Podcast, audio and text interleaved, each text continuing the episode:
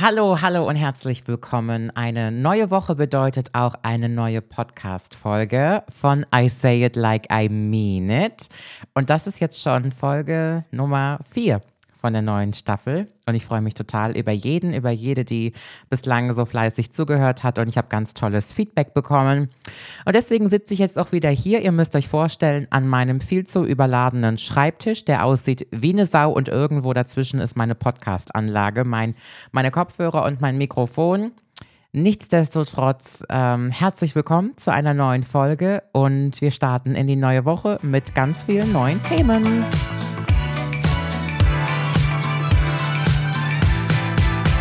Mal gerade hier ein bisschen Ordnung machen. Hier ist nämlich, hier ist nämlich Land unter. Hier ist Chaos. Wobei, ähm, ich habe hier im Haus noch so ein kleines Problem. Also ihr müsst euch das so vorstellen, ich habe hier einen kleinen Raum, den ich als Büro nutze. Den habe ich bislang aber noch nicht gezeigt. Ähm, erstens, weil ich ja sowieso sparsamer bin, meine Räumlichkeiten zu zeigen, weil ich immer denke, also ich kann mir schon vorstellen, dass es natürlich viele Leute interessant finden ähm, so genau hier alle Räume zu sehen, aber ich halte das erstens für ein bisschen persönlich und zweitens, naja, gibt es halt eben auch noch Zimmer, die noch lange nicht fertig sind, wie zum Beispiel hier mein Büro. Ähm, ich habe hier einen Schreibtisch stehen und ich habe genau den gleichen Schreibtisch nochmal bestellt. Der ist auch schon vor einer Woche geliefert worden. Der muss noch aufgebaut werden, weil ich zwei Schreibtische nebeneinander haben möchte, weil ich genug Platz brauche. Einmal für meine, für meine Computersachen, für meinen Podcast und so weiter. Und außerdem mache ich noch hier in meinem Büro an meinem Schreibtisch mein Make-up. Ähm, ich hatte eigentlich die ganze Zeit vor, dass ich mein Make-up an einem Make-up-Tisch mache, an einer schönen Schminkkonsole, wie man sich das so vorstellt, und wollte die in mein Schlafzimmer stellen. Allerdings jetzt ist mein Schlafzimmer so gut wie fertig und ich finde einfach, wenn ich da jetzt noch so einen Make-up-Tisch hinstellen würde, wäre das komplette Zimmer viel zu überladen und mache deswegen halt mein Make-up noch im Büro. Es ist jetzt nicht so die optimale Lösung, das ist jetzt nicht so, wie ich es mir vorgestellt habe, aber wir lassen es. Und wenn ich Make-up mache, egal wo, habe ich es gerne chaotisch. Das heißt, alles ist so ein bisschen verteilt, alles ist durcheinander, aber ich weiß auch ganz genau, wo was liegt. Vor allen Dingen so die gängigen Sachen, die ich jeden Tag benutze, die dürfen auch ruhig hier offensichtlich rumfliegen und möchte da gar keine Ordnung reinbringen, sorgt aber eben auch dafür, dass es hier aussieht wie, ja, wie bei Hempels im Spülkasten. Außerdem erwarte ich noch ein kleines Sofa hier in meinem Büro, weil ich das irgendwie gemütlicher finde und das Sofa hat auch eine Schlaffunktion, damit hier auch regelmäßig Leute schlafen können, wenn sie möchten. Nebenan habe ich nämlich auch ein schönes Gästebad, was sehr großzügig ist, mit eigener Dusche und wunderschön, ähm, dass wenn ich Gäste hier habe, haben die halt eben auch ihr eigenes Badezimmer und das finde ich ist schon ziemlicher Luxus. Aber das ist zum Beispiel auch der Grund, warum ich jetzt mein Büro noch nie gezeigt habe. Äh, wie bin ich jetzt drauf gekommen? Ach so, ja, es ist einfach chaotisch hier. Es ist furchtbar. Gut, dass ihr das nicht seht. Aber lasst uns doch mal darüber reden, über diese Sache mit, warum habe ich eigentlich Leute nicht bei dem Hauskauf oder habe ich euch nicht mitgenommen bei diesem Prozess, beziehungsweise warum gibt es nicht so diese klassischen Haustouren, Roomtouren, die man von den sozialen Plattformen, von Influencern, von Bloggern kennt. Also grundsätzlich ähm, habe ich ja irgendwie immer schon so ein Problem gehabt mit Leuten, die mich daheim privat aufgesucht haben. Und da gab es schon mal ein paar Erfahrungen, die wirklich nicht so schön gewesen sind. Und ich habe ja auch schon mal, glaube ich, bei RTL im Zuge des Promi-Dinners damals drüber gesprochen dass es so ein kleines Stalking-Problem war. Und da habe ich ziemlich draus gelernt und mir auch hinter die Ohren geschrieben, dass ich halt nicht mehr aus dem Fenster oder aus der Haustür rausfilme. Das habe ich mir abgewöhnt, um zumindest so ein bisschen das Ganze zu verzögern. Man kann nie verheimlichen, wo man wohnt, denn am Ende hast du immer bekannte Freunde und Familie und auch Nachbarn, die definitiv wissen, wo du wohnst. Und ja, das kriegen die Leute sehr, sehr schnell spitz. Ich habe das am Anfang so ein bisschen doof gefunden, aber da bin ich auch schon um einiges relaxter geworden. Aber was ich sehr seltsam fand, es gibt ja wirklich einige Influencer, die ein Haus bauen. Und dann finden sie das auch interessant, bei diesem Bau oder bei der Sanierung dann ihre Follower mitzunehmen. Das ist ja auch soweit ganz cool und ich schaue mir das ja auch total gerne an. Aber ich finde manche Sachen dann immer so ein bisschen schwierig, wie zum Beispiel den Grundriss von einem zukünftigen Hausbau auf den Plattformen zu posten. Also ich meine nicht nur, dass du den Menschen, fremden Menschen, es schauen ja hunderttausende Menschen dann teilweise zu, dass du denen ganz genau sagst, hier ist meine Küche, mein Klo und mein Schlafzimmer. Du würdest es ja eventuell auch potenziellen Einbrechern. Und leider muss man davon ausgehen, dass nicht alle Menschen, die dir zuschauen oder die dir zuhören, es gut mit dir meinen. Und du würdest es ja dann potenziellen Räubern, Dieben extrem leicht machen, schon direkt zu wissen, ah, hier ist das Fenster, wo wir reinkommen und da drüben ist eine Tür, aus der wir rausgehen können. Also ich finde es ein bisschen leichtsinnig und ich kann das nicht so ganz nachvollziehen, aber vielleicht bin ich doch einfach zu ängstlich oder zu kleinkariert. Ähm, beziehungsweise ich halte halt so private Räumlichkeiten immer noch für was ganz Intimes. Weißt du, ich nehme ja auch nicht 50 oder 100.000 Leute an die Hand und sage so, ich führe euch jetzt mal hier gerade durch mein Haus und ihr dürft euch sehr gerne mal alles angucken. Und so fühlt sich das halt eben für mich an, wenn man eine Roomtour macht oder so. Und aus der Sicht des Zuschauers ist es mit Sicherheit auch ganz spannend, aber ja, mir wäre das einfach ein bisschen zu, das wäre mir dann zu tief in der Materie drin, deswegen mache ich das nicht. Nichtsdestotrotz freue ich mich natürlich und bin auch ganz happy, ähm, wie das Haus hier Stück für Stück zusammenkommt und gebe euch da sehr gerne zwischendurch ein paar Eindrücke. Aber für mich ist das immer noch ein ganz komisches Gefühl, mit der Kamera drauf zu halten und zu sagen, schaut mal, hier ist mein Bad und hier ist meine Toilette und so. Ich finde das immer ganz, naja, ich weiß auch nicht. Gut, aber das haben wir auf jeden Fall schon mal abgehakt. Ähm, und freue mich, wenn die restlichen Möbel kommen. Ich habe zum Beispiel einen ganz, ganz großen, tollen Essbereich mit einer Panorama-Glasfront. Das bedeutet, wenn man bei mir eines Tages am zukünftigen Esstisch sitzt, dann hat man eine wunder, wunderschöne Aussicht. Und an meinen Esstisch werden zehn Personen passen und ich habe diesen Esstisch anfertigen lassen. Denn große Esstische gibt es sowieso nicht so häufig und schon mal gar nicht aus Glas, weil Glasplatten, die so lang sind, die neigen natürlich auch dazu, super brüchig zu sein. Und deswegen habe ich meinen Esstisch als Maßanfertigung in Auftrag gegeben. Und auch die Stühle. Also bei mir sitzt man nicht auf einem Stuhl, wenn man isst, sondern auf einem Sessel, auf einem Samtsessel und ähm, das Ganze dann mal sehen. Und ich freue mich tierisch darauf, wenn das dann irgendwann geliefert wird. Ich habe das vor drei Monaten bestellt und im Moment haben wir natürlich sowieso ein Ressourcenproblem und alles braucht ein bisschen länger.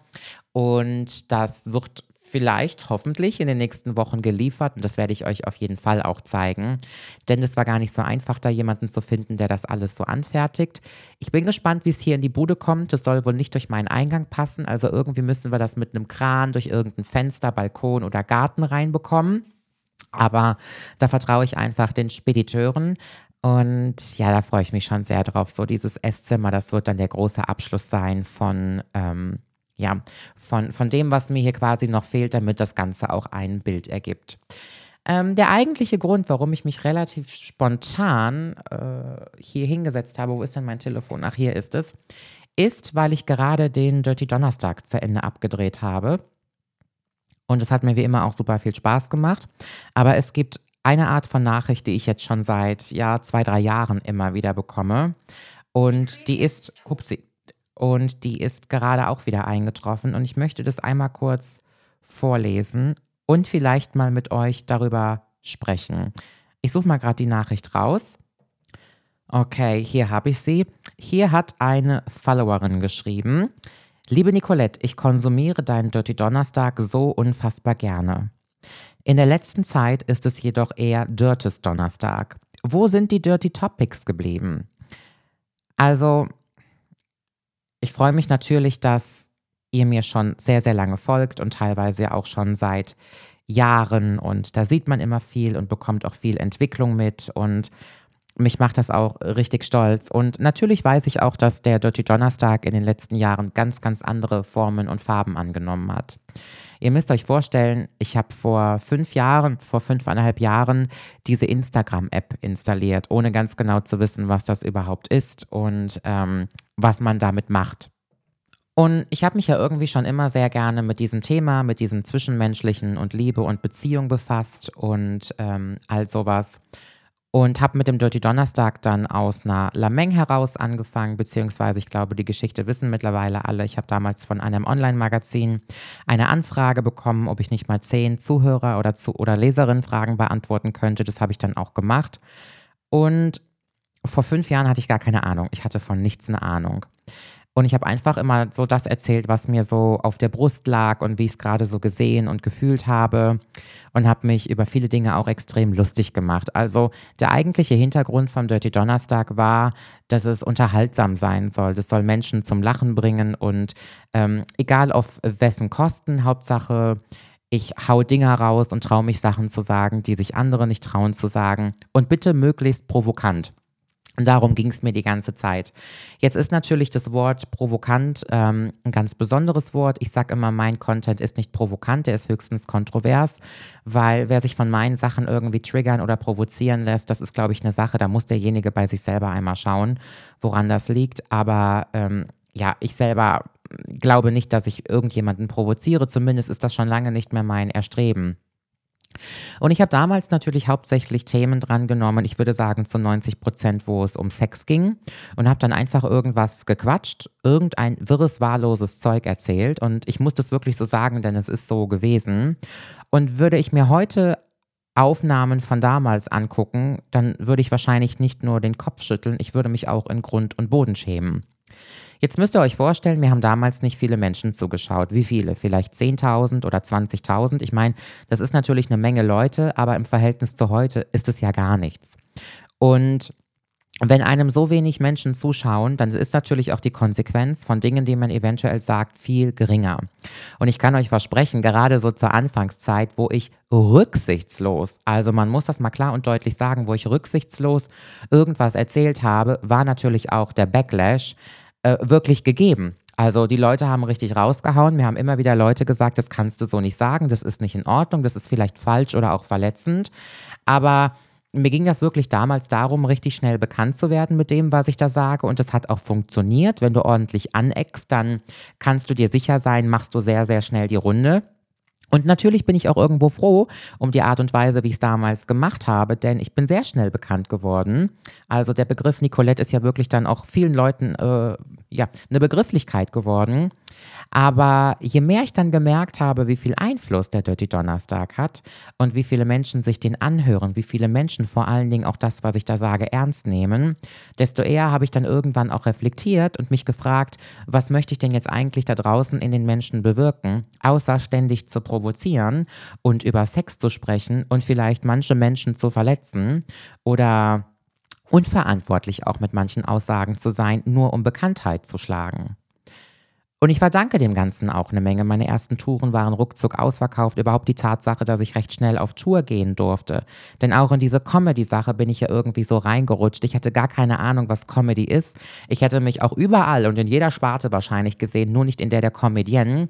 Und musste dann irgendwie gucken, dass ich mein erstes Comedy-Tour-Skript schreibe, was auch, also also ich werde das nie vergessen, die erste Dirty Donnerstag Tour, sie hieß ja auch wirklich Donner Dirty Donnerstag on Tour, das war also inhaltlich, das, das brauche ich mir heute nicht mehr reinziehen, denn da ging es mir auch einfach nur darum, wirklich die Leute zu entsetzen. Und es gibt viele Menschen in der Öffentlichkeit, viele Prominente, die fahren seit 30 Jahren mit dieser Tour, aber das ist nicht die Art und Weise von Werten oder Mehrwert, die ich vermitteln wollte. Das ist irgendwie Einstellungssache. Und das wollte ich irgendwann nicht mehr. Sondern dann habe ich mich irgendwann gefragt, meine Güte, ich habe jetzt so viel Einfluss und so viele Menschen, die mir zuhören und die dem, was ich sage, auch Glauben schenken. In welche Richtung soll das denn jetzt gehen?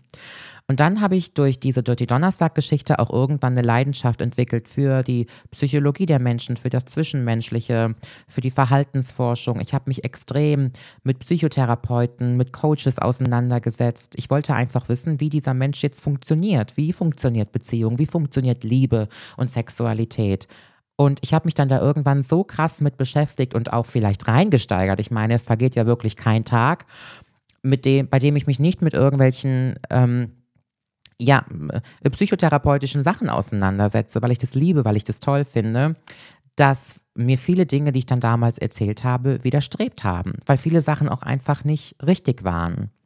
Und jetzt im Nachhinein kann ich definitiv behaupten, ich bin damals die Sexbloggerin gewesen. Es gab so viele Schlagzeilen und so viele Reportagen über mich, die teilweise so unter der Gürtellinie waren und auch immer auf meine Kosten liefen, die auch irgendwie immer schmuddelig waren. Das hatte immer so einen anrüchigen ähm, Beigeschmack. Und da muss man sich nicht wundern, wenn du ständig auf anderer Leute's Kosten dein Entertainment-Programm durchziehst, dann ist es eine, eine ganz normale Reaktion vom Leben, dass auch du durch den Kakao gezogen wirst. Und das hat mir dann nicht mehr gefallen. Mir hat diese Schlagzeile Sexbloggerin irgendwann einfach nicht mehr gestanden. Hinzu kam natürlich auch noch, dass ich damals mit einem großen ähm, Sextoy-Versandhaus zusammengearbeitet habe. Orion hat mich ja viele Jahre begleitet und die Zeit war auch total toll. Aber die Kombination aus dem schmuddeligen, immer sexbehafteten Dirty Donnerstag mit der Kooperation von Orion, da hatte ich halt einfach den Stempel auf der Stirn. Es geht halt um Sex und ums Nacktsein und um Schlagzeilen und Hauptsache ähm, Dirty, Dirty, Dirty. Und ich konnte das irgendwann nicht mehr tragen. Ich bin da rausgewachsen. Ich habe mich da einfach weiterentwickelt. Ich wollte mit meiner Reichweite noch viel mehr ähm, anstellen und Gutes bewirken. Dass ich gemerkt habe, je mehr ich mich mit dem Zwischenmenschlichen und dem Seichten meinetwegen beschäftigt habe, dass mir das besser gefällt. Und plötzlich haben sich dann halt eben auch die Interessen geändert. Plötzlich sind Menschen oder Companies auf mich aufmerksamer geworden, die ich, die ich eleganter fand, die ich viel interessanter fand, die ich stilvoller fand. Ich konnte plötzlich durfte ich an irgendwelchen Unis vor Studierenden, herangehenden ähm, Paartherapeuten Vorlesungen halten oder Vorträge halten, was mich unfassbar mit Stolz erfüllt hat. Ähm, ich durfte toll, tolle TED-Talks führen oder Vorträge auf Bühnen halten, wo es um die Gemeinsamkeiten oder die die Kommunikation von Menschen einfach ging. Und das hätte ich damals mit diesem Dirty-Gedöns nie niemals erreichen können. Und nochmal, hier geht es nicht um weiteren Erfolg oder um Geld in keinster Weise. Der Dirty Donnerstag ist nach wie vor heute kostenlos, ist nach wie vor eine extreme Verbindlichkeit, die ich seit über fünf Jahren habe, für die ich keinen Cent bekomme. Das ist pures Entertainment, pure Aufklärung, für die ich keinen Groschen jemals bekommen habe. Ich wollte aber einfach meine Richtung ändern. Ich wollte meine Reichweite für meinen Geschmack etwas Sinnvolleres nutzen. Und ich wollte wachsen. Ich wollte auch an Autorität gewinnen und an Ernsthaftigkeit. Und das habe ich definitiv mit den Themen, die ich heute behandle, erreicht. Ähm, und ich möchte auch behaupten, dass das Programm, was ich heute donnerstags fahre, ist für viele Menschen da draußen von viel größerer Bedeutung und von viel mehr Heilung. Auch, und das muss man auch ganz klar und offen kommunizieren, ich habe selbstverständlich nicht mehr die Einschaltquoten wie vor fünf Jahren. Also der Dirty Donnerstag, der hatte, es haben Menschen zugeschaut. Ich hatte teilweise mehr Zuschauer als Follower. Und der ist in aller Leuts Munde gewesen. Und ich habe Shoutouts ohne Ende bekommen. Und aber sowas verblasst sowieso. Das ist ganz normal. Jede Talkshow oder jedes, jede große Fernsehserie baut über die Jahre hin ab. Aber auch wenn mir heute nur noch ein Viertel der Menschen zuschauen und auch solche Nachrichten wie die, die ich gerade vorgelesen habe, regelmäßig eintrudeln, bleibe ich bei dem Programm, was ich jetzt mache, weil das einfach viel mehr ich bin, weil mir das viel mehr bedeutet, weil ich es viel tiefer finde und viel schöner finde. Wisst ihr, ich bin auch keine 28 Jahre mehr alt. Ich, ich bin 34 und ich habe so viel gelesen, ich habe so viel gelernt, ich habe mit so vielen Menschen gesprochen, mit so vielen von euch dass ich auf gar keinen Fall mehr das machen würde, was ich vor fünf Jahren gemacht habe, auch wenn ich das wertschätze. Und wenn ich dann solche Nachrichten bekomme, dann tut mir das auch irgendwie immer so ein bisschen leid. Aber am Ende muss ich einfach die Antwort geben, die richtig ist. Ich bin aus der Sache rausgewachsen, ich habe mich weiterentwickelt, ich habe viel mehr zu mir selber gefunden. Und wenn manche Menschen nicht mit mir oder meinem Content mitgewachsen sind, konnten oder wollten, dann kann ich den Leuten halt auch nicht mehr helfen. Der Dirty Donnerstag ist einfach das Format, was es jetzt ist. Und ich möchte nicht mehr über diese Schmuddelthemen sprechen, die es einmal gewesen sind. Und wenn das Leute dann nicht mehr so unterhält wie vor fünf Jahren, dann ist es vollkommen in Ordnung, aber dann passt es halt einfach nicht mehr. Nichtsdestotrotz glaube ich, dass ich sehr viele Menschen da draußen erreiche, die sich über das freuen, was ich da beantworte. Und ich sage immer, ich mache das so lange, wie es die Leute interessiert. Und an dem Tag, wo mein Fragepostfach für den Dirty Donnerstag nicht mehr randvoll gestopft ist mit Fragen, weiß ich auch, dass es keiner mehr sehen und hören möchte und dann höre ich auf. Wenn keiner mehr meine Tourtickets kauft, egal ob das für Comedy ist oder für Intimate Hours, dann höre ich damit auf. Und dann ist es auch in Ordnung für mich. Wisst ihr, dann war das ein wunderschönes Abenteuer. Und ich kann definitiv jetzt schon nach fünf Jahren behaupten, dass ich bestimmt schon vieles in vieler Leuts Leben verändert habe. Und das können auch nicht allzu viele von sich behaupten. Und dann habe ich das sehr genossen. Ich habe neulich von Alfred Biolek einen Beitrag gesehen und ich finde Alfred Biolek ja ganz toll. Also Alfred Biolek hat ja auch sehr so mein Kochshow oder mein Kochdasein geprägt. Ihr müsst wissen, ähm, so ab dem 11., 12. Lebensjahr, nachdem ich dann auf dem Gymnasium war, hatte ich irgendwann keine Freunde mehr. Schule war für mich der Horror.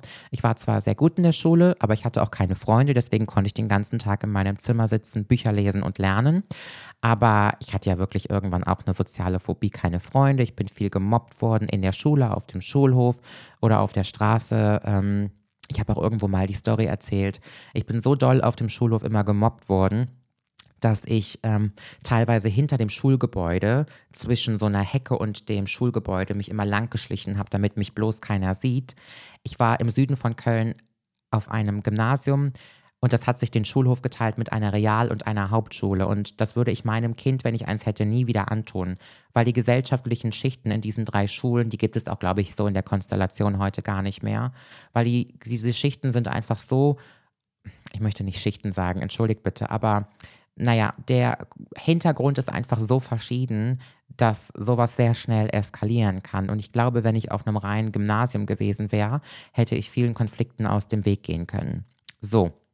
Und dadurch, dass ich viel zu Hause saß, habe ich zwischendurch dann auch immer gerne ferngeschaut und habe nachmittags diese klassischen Sendungen geguckt, von Barbara Salisch bis hin zu Full House und all, was da damals lief. Und unter anderem lief ja auch immer Alfredissimo. Und Alfred Biolek für alle jüngeren Zuhörer, ähm, er ist leider verstorben letztes Jahr oder vorletztes Jahr.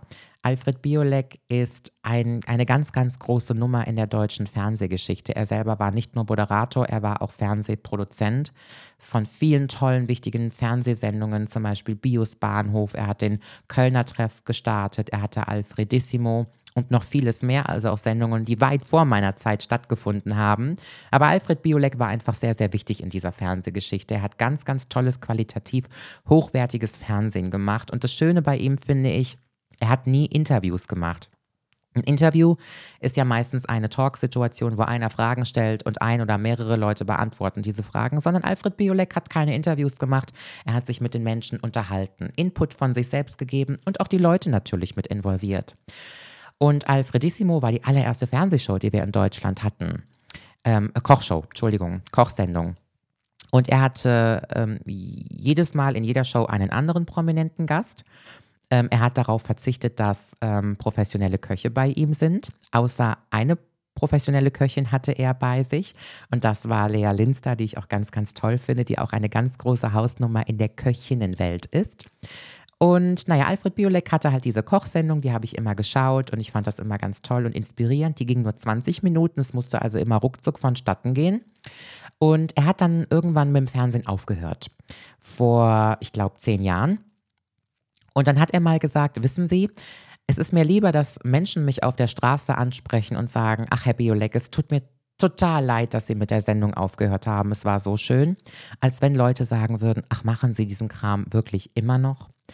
Und das ist eigentlich ein ganz, ganz schönes, das war eine ganz schöne Inspiration für mich, weil ich immer sage, ich höre dann auf, wenn die Leute kein Interesse mehr haben und dann lasse ich es auch gut sein, als wenn ich mit Pauken und Trompeten immer weiter durchziehe und irgendwann die Leute sagen, boah, die hat es auch echt nötig. Denn ich merke das auf den sozialen Plattformen, da findet ja im Moment so eine große Veränderung statt. Und man kriegt nicht mehr so schnell Reichweite, man wächst nicht mehr so schnell. Ganz im Gegenteil, man schrumpft auch ganz gerne schon mal. Ich schrumpfe ja auch. Und die Leute merken das so richtig, dass es langsam rückläufig ist oder dass zum Beispiel, also hauptsächlich von Instagram kann man ja nur sprechen, dass da die Zeit langsam ausläuft. Und dann kriegt man das sehr, sehr oft mit, dass sie wirklich mit Ach und Krach versuchen, irgendwie noch ein Posting, noch eine Story und noch ein Reel rauszuhauen. Hauptsache, es gibt noch irgendwie ein bisschen Aufmerksamkeit. Deswegen ist auch alles mit diesen schrecklichen, schrecklichen Gewinnspielen überladen. Und das möchte ich nicht. Das möchte ich nicht. Ich könnte mich viel mehr engagieren. Ich könnte viel mehr Einsatz zeigen, um noch irgendwie präsenter in der Welt von Instagram und Co. zu sein. Aber ich habe da keinen Bock drauf. Ich habe eine, eine, eine Wertevorstellung, ich habe eine bestimmte Schiene. die ich fahre und wenn die nicht mehr funktioniert, dann geht es für mich im Leben weiter. Dann erkenne ich das an, dass das Universum sagt, so Nicolette, und jetzt nimmst du eines von deinen anderen 5000 Talenten und machst damit was. Und um das abschließend zum Dirty Donnerstag zu sagen, ich möchte all das im Leben, was ich mache, gerne machen. Ich versuche alle Dinge mit Leidenschaft zu machen. Und etwas mit Leidenschaft zu machen bedeutet nun mal, dass das, was du tust, dass du es liebst. Und wenn sich für mich etwas nicht mehr richtig anfühlt oder wenn sich irgendeine Sache für mich überhaupt nicht richtig anfühlt, möchte ich das nicht machen. Und wenn ich Menschen in meinem Umfeld habe oder wenn ich zum Beispiel jetzt ein Management hätte oder Kollegen hätte oder Geschäftspartner hätte, die sagen würden, du musst jetzt noch mal ein bisschen auf die Dirty-Taste drücken, damit du mehr Zuschauer bekommst, dann sind das Leute, mit denen ich eventuell auch gar nicht mehr zusammenarbeiten wollen würde. Denn ich glaube, dass es schon wichtig ist, untereinander die Werte und die Glaubenssätze und auch die, die Geschäftsvorstellungen zu respektieren. Und wenn ich zu irgendetwas Nein sage, weil sich das für mich nicht richtig anfühlt, dann kann man mit mir natürlich drüber sprechen und mir auch zu Dingen raten, aber ich möchte zu nichts überredet werden, was sich für mich nicht gut anfühlt. Um das einmal hier ähm, beendend zu dieser sehr netten Zuschauerin zu sagen, es tut mir leid, wenn es für dich Dirtes Donnerstag geworden ist, aber ja, mehr werde ich dir leider nicht bieten, als wie es momentan ist. Ja, ansonsten hatte ich eine sehr, sehr ähm, schöne Woche. Es ist wieder einiges passiert. Wir hatten ja das Kochbuch-Shooting, da habe ich ja bereits in der letzten Folge mit euch drüber gesprochen. Das war sehr anstrengend. Dann haben wir einige Cover- und Kapitelaufmacher vom Kochbuch geshootet. Ähm, ihr müsst euch vorstellen, das Shooting für die Rezeptbilder passiert, geschieht meistens separat vom Cover zum Beispiel. Und so ein Cover und ein Kapitelaufmacher ist auch immer relativ aufwendig, ähm, weil man möchte natürlich, dass das Cover von einem Buch sehr, sehr schön aussieht. Und bei meinem letzten Kochbuchcover, also wer auch immer mein Kochbuch zu Hause stehen hat, der sollte sich das jetzt mal zur Hand nehmen. Und wenn man genau drauf schaut, da bin ich ja in einem wunderschönen Kleid. Das hängt übrigens hier in meinem Ankleidezimmer und ich würde es sehr gerne verlosen ähm, mit einem tiefen Ausschnitt und ich finde das Bild soweit auch ganz schön. Aber ich habe einen weißen Hals. Da ist irgendein Drucker- oder Computerfehler passiert, der mir und auch niemand anderem jemals aufgefallen ist. Ich habe auf diesem Cover einfach einen schrecklich weißen Hals. Und erst wenn man, wenn ich euch das sage und wenn es euch einmal aufgefallen ist, fällt euch das immer und immer wieder auf. Und jedes Mal, wenn ich mein ähm, Kochbuch in der Hand habe, sehe ich diesen weißen Hals und denke mir, mm -mm, das nächste Coverbild, das muss einfach der Kracher werden. Mit, mit einem Hals, der die gleiche Farbe oder die gleiche Nuance hat wie mein restliches Gesicht. Ansonsten kriege ich auch über dieses Cover für den Rest meines Lebens irgendwie Anfälle. Und ich würde mir wünschen, dass das erste Kochbuch so erfolgreich nochmal wird, dass wir irgendwann ein Remake davon machen und nochmal ein neues Coverbild provo produzieren. Provozieren wollte ich schon sagen. Aber das wird wahrscheinlich nicht passieren und das ist soweit auch in Ordnung. Aber wir haben auf jeden Fall schon einiges geshootet. Ich muss dazu sagen, ich hasse Fotoshootings. Ich mag das überhaupt gar nicht, gar nicht. Also ich stehe sehr gerne vor der Filmkamera. Das macht mir überhaupt nichts. Ähm, wobei ich Dreharbeiten auch manchmal ein bisschen anstrengend finde, aber gut, das äh, gehört nun mal eben mit dazu. Aber wahrscheinlich für meinen Job auch nicht ganz so vom, vom Vorteil. Ich mag keine Fotoshootings. Ich weiß, es ist von vielen Jungs und wahrscheinlich auch von noch mehr Mädels der Traum, geschultet zu werden. Also mein Albtraumjob wäre Topmodel. Ja, ist natürlich schade, dass ich das so sehe, allein schon um meinen heißen Körper. Aber ich mag nicht fotografiert werden. Ich finde es immer doof. An- und ausziehen, Make-up und Haare nochmal neu und wieder posen und nochmal und nochmal. Und am liebsten bei mir ist nach fünf Dingern alles drin und ich bin auch immer, möchte schnell fertig sein. Ich mag Fotoshootings einfach nicht. Und das ist auch der Grund, warum ich einfach so unregelmäßig irgendwie Bilder poste. Ich bin einfach eine sehr, sehr schlechte Influencerin, wie man merkt, weil ich einfach manchmal nicht genug Fotomaterial habe und keine Lust habe, mich zu fotografieren oder fotografieren zu lassen. Außerdem, ich meine, lasst uns mal ehrlich drüber sprechen. Wenn du Influencer bist, postest du meistens Bilder von dir selber. Und das hat ja auch alles so seine Richtigkeit. Es ist ja quasi, dein Account ist ja so eine Dokumentation deines eigenen Lebens. Aber irgendwie finde ich das auch immer komisch. Man postet ein Bild von sich selber, damit Leute darunter schreiben, wie schön man wieder aussieht. Und bitte macht das. Also ich freue mich darüber und ich, das schmeichelt mir auch. Also wer bekommt nicht gerne Bestätigung und Komplimente? Aber es hat ja auch immer irgendwie so ein bisschen was Selbstverliebtes oder so einen Anschein von einem leichten Aufmerksamkeitsdefizit. Aber immer wenn ich so ein Selfie poste, denke ich mir, Ach Gott, du bist 34 Jahre alt und postest jetzt ein Selfie von dir, damit die Leute wieder drunter schreiben, wie schön deine Haare sind. Also ich komme mir da manchmal auch wirklich immer so ein bisschen komisch vor. Aber äh, ja, so ist das nun mal. Ich glaube, viel schöner und inspirierender finde ich dann Fotos, die irgendwie so eine Lebensmomentaufnahme festhalten, an der man sich erfreut. Ähm, also, naja gut, aber man merkt, ich habe vielleicht nicht so ganz die richtigen Attribute für ein perfektes Blogger-Dasein. Aber es ist mir auch eigentlich egal, weil ich denke immer, hm, ich glaube nicht, dass meine Lebensaufgabe darin liegt, so der klassische Influencer zu sein. Und ich möchte das gar nicht runterschrauben.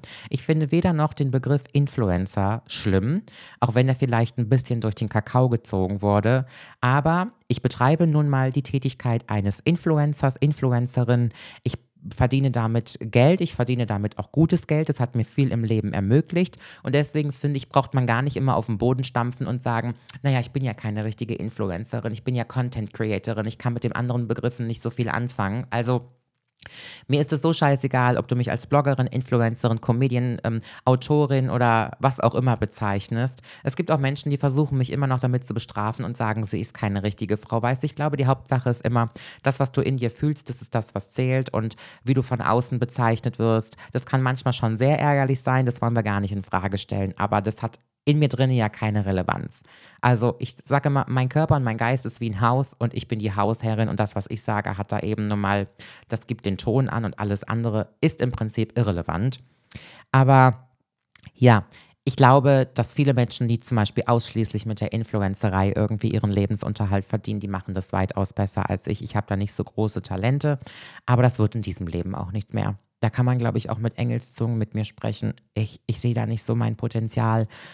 Ich sehe sowieso, ach, in meinem Leben werde ich noch wahrscheinlich 5000 verschiedene Jobs haben, weil ich so viel noch machen möchte. Und ich glaube, dass wenn eine Tür zugeht, öffnet sich da halt eben auch die nächste. Und ja, bin trotzdem riesig froh und dankbar, wie viel mir das ermöglicht hat, wie viele ich da von euch ja auch immer durch erreiche, auch wenn ihr meinen Podcast hört oder so.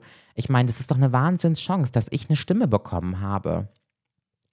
Wer bekommt das schon? Also ich habe die Möglichkeit, dass wenn ich irgendwie was sagen oder erzählen möchte, wenn ich eine Message nach außen transportieren möchte, da habe ich halt die Möglichkeit, dass das auch wirklich viele Menschen da draußen hören und dass ich damit auch was bewirken kann. Und da werde ich immer maßlos dankbar für sein. Das hat mir auch so viel gezeigt, das hat mich so viel gelehrt, das hat das hat mir auch so viel, das hat mich, das hat mich so viel über mich selber auch gelehrt und mir beigebracht. Das finde ich ganz, ganz toll. Und ich bin happy, dass wir in einer Zeit leben, wo sich jeder kostenlos irgendeine App runterladen kann und quasi sich nach außen Gehör verschaffen kann. Und das ist doch Wahnsinn. Diese digitale Welt, ich finde es immer noch die größte Bereicherung und finde das großartig. Und ja, das war alles kurz und knapp, was ich mit euch teilen wollte. Mir war das sehr wichtig, einmal darüber mit euch zu quatschen, ähm, was diese Sache mit dem Dirty Donnerstag auf sich hat. Und für alle, die das sehr gerne mögen, was ich da erzähle und die damit vielleicht auch was anfangen können, denen das gut tut, ich drücke euch ganz feste und danke, dass ihr zuschaut. Und ja, wir hören uns dann nächste Woche zu einer neuen Folge. I say it like I mean it. Macht's gut, ihr Zuckerpuppen. Mua.